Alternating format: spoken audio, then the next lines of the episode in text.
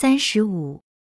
第二天，决定召开一个大会，宣布破坏分子的罪状和对他们的处罚，再向群众做一次动员，说明游击战争的道理。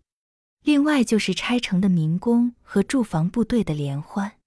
有人提议把昨天晚上捉汉奸的故事编成一个剧本，真人上台在大会上表演，就叫政治部剧团的团长来负责组织这个工作。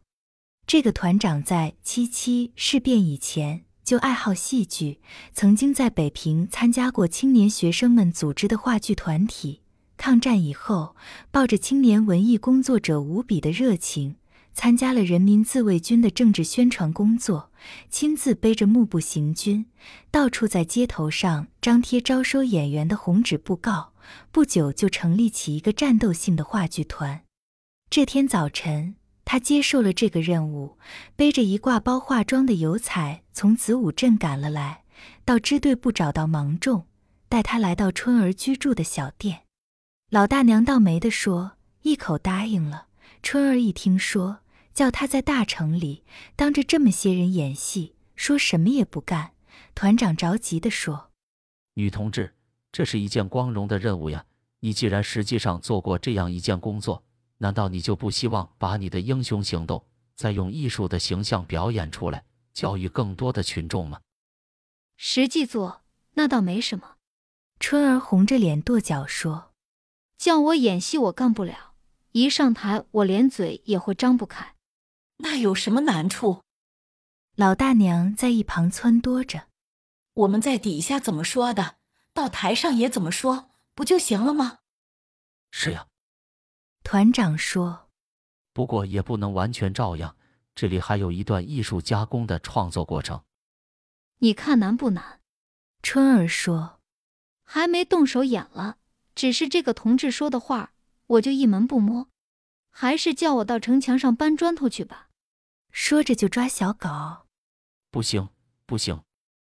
团长拦住他。晚上我们就得演出，我已经给你请过假了。我们快来排戏吧，这就是舞台面。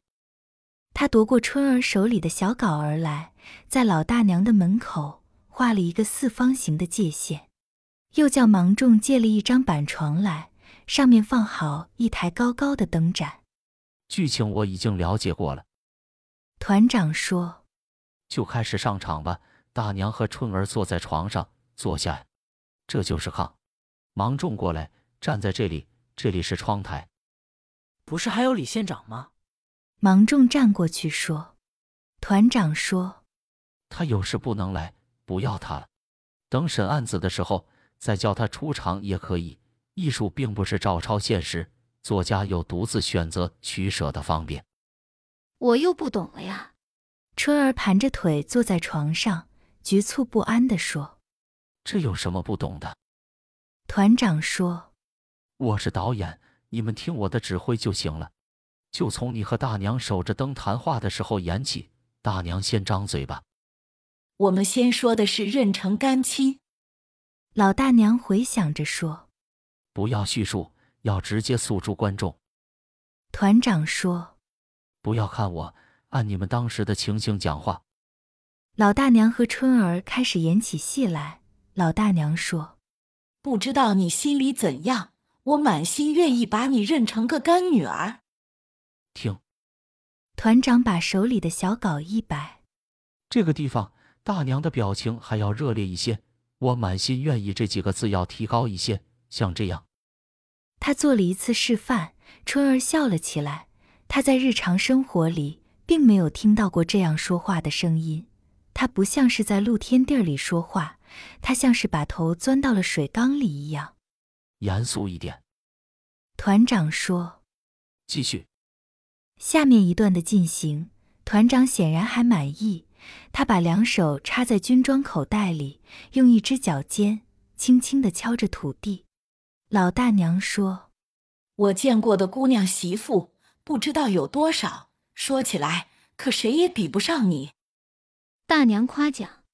春儿笑着说：“听。”团长走到界限里边来，对着春儿说：“你傻笑什么？要低下头去，表示害羞。”用右手的拇指和食指扭右下角的衣裳襟儿。为什么扭衣裳襟儿？春儿问。你照我说的做就是了。团长说。这能加强羞骚的效果。可是这两个手指头……春儿举起右手来问。团长点点头。戏剧进行着，老大娘说到店房被夺、丈夫被杀害的时候，真的哭了起来，低着头用手擦眼泪。春儿和芒种也忍不住垂头滴下泪来。团长大声说：“大娘，这是一个高潮，沸点，舞台上要像开了锅一样。”抬起头来，眼睛望着天幕，把声音提到最高度，喊：“哪里是天幕呀？”大娘忍住眼泪说：“上午排好了戏，晚上就在城隍庙的戏楼上演出了。全体民工和整个支队的战士都到了会场。团长在后台守着一碗油灯，在春儿的脸上，特别是眼皮上，抹了很多的油彩，使他感到像贴上膏药一样疼痛和头晕。出台来，他演得很认真。”一动真感情，很多地方就忘记了团长的导演，可是效果很好，观众看来顺劲，也很受感动。从这一回，春儿就学会了演唱，在登台讲话也不会脸红。芒种死记着团长的话，在台上很拘束，连脚手也不知道往哪里放，演得最失败。总之，这次演出尽管还有很多缺点。却是把真人真事运用在艺术创作上的一个开头。演完了戏，支队部的民运科长登台讲话。他说：“全体民工同志们很辛苦了，明天部队停止练兵，帮助大家拆一天城，叫妇女同志们休息休息。”春儿带着擦不干净的油彩，代表妇女民工讲话。他说：“谢谢部队同志们的帮助。”我们还是希望武装同志抓紧时间练兵，这才是我们胜利的最可靠的保证。明天我们也不休息，我们要把战士同志们穿脏穿破的衣服全部洗洗缝缝。第二天，春儿他们选择的集体洗衣服的地点是圣姑台左边的清水池。这个水池周围全是碱地，地面上像铺着一层雪一样。水池里的水碧绿澄清，洗出来的衣服光滑洁净。没有结婚的女孩子们全参加了洗衣组，他们跳跳哒哒，像赛跑一样，绕着池子选择自己工作的地方，蹲在那里，用水撩逗着左右的伙伴，又带着一脸水珠跑到圣姑台上去。站立在圣姑台上，可以看到整个县城的景致。很多人家刚刚点火做饭。青烟和嫩柳点缀着北方的小城，圣姑的大殿锁闭着，女孩子们扒开窗纸往里面看。人们都说这是那圣姑的真身，是吗？五龙堂一个女孩子回过头来问春儿：“怎么会是真的呢？”春儿说：“这是用泥捏的呀，为什么像真的一样？”那个女孩子又问：“要我给你们讲讲吗？”春儿对身边的女孩子们说：“这里边有个好听的故事了，给我们讲讲。你得给我们讲讲。”女孩子们全围上来撺掇着。春儿说：“我也是听人家说的，听遍吉哥说的。他说，长得好看的女孩子遇见修庙的时候，不要到跟前去。那些捏泥人儿画画的师傅们，总要找一个人来做样子。你去了。”他们就把你的相貌抓了去，塑在泥胎上，你看倒霉不倒霉？有几个女孩子认真了，脸上有些惊慌，可是又说：“长得好看的才怕那个，像我长得这么丑，怕什么呀？”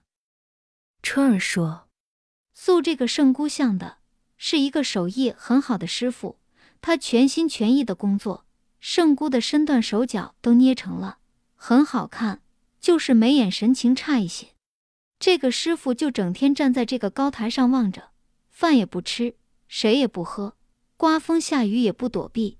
他说要等一个长得十分好看的女孩子过来。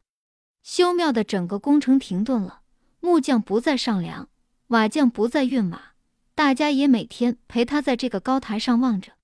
就没有人从这里路过吗？女孩子们问。这么一个县城里，难道说就没有一个姑娘长得叫师傅满意？春儿说：“对于那些穿绸挂缎的，对于那些擦胭脂抹粉的，对于那些走动起来拿拿捏捏的，对于那些说起话来闻声细气的，这个师傅都看不上眼。